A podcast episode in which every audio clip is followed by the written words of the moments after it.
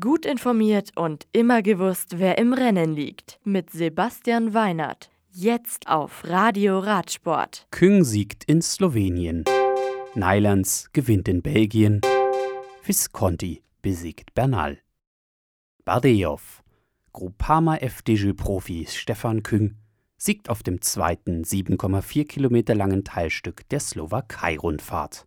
Er gewinnt das Einzelzeitfahren drei Sekunden vor Yves Lampert von De König Quickstep und acht Sekunden vor dessen Teamkollege Bob Dschungels. Am Donnerstag führt die dritte Etappe mit 226,6 Kilometern über drei Berge der zweiten und zwei Berge der ersten Kategorie. Außerdem werden auf dem Weg zum Ziel nach Rusom-Berok gleich vier Sprintwertungen ausgefahren. Küng führt die Gesamtwertung an Alexander Christoph die Punktewertung und der beste Jungprofi der fünftägigen Rundfahrt ist der Norweger Torjus Lehn vor dem derzeit Rundfahrtsbesten Deutschen Leon Heinschke auf Punktrang 2. Citadelle de Namur, den Grand Prix de Wallonie über knapp 206 Kilometer, gewinnt Chris Snylands von der Israel Cycling Akademie.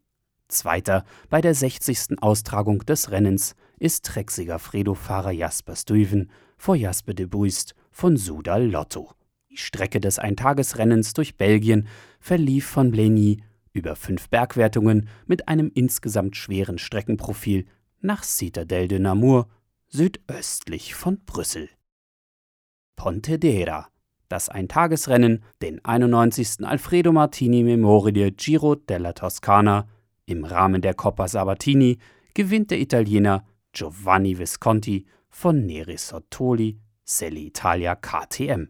Er siegt nach 204,4 Kilometern vor Toursieger und Ineos-Profi Egan Bernal und Gazprom-Rus Velofahrer Nikolai Tscherkasow. Die Serie schließt 2019 am 10. Oktober mit dem Grand Prix Piemonte.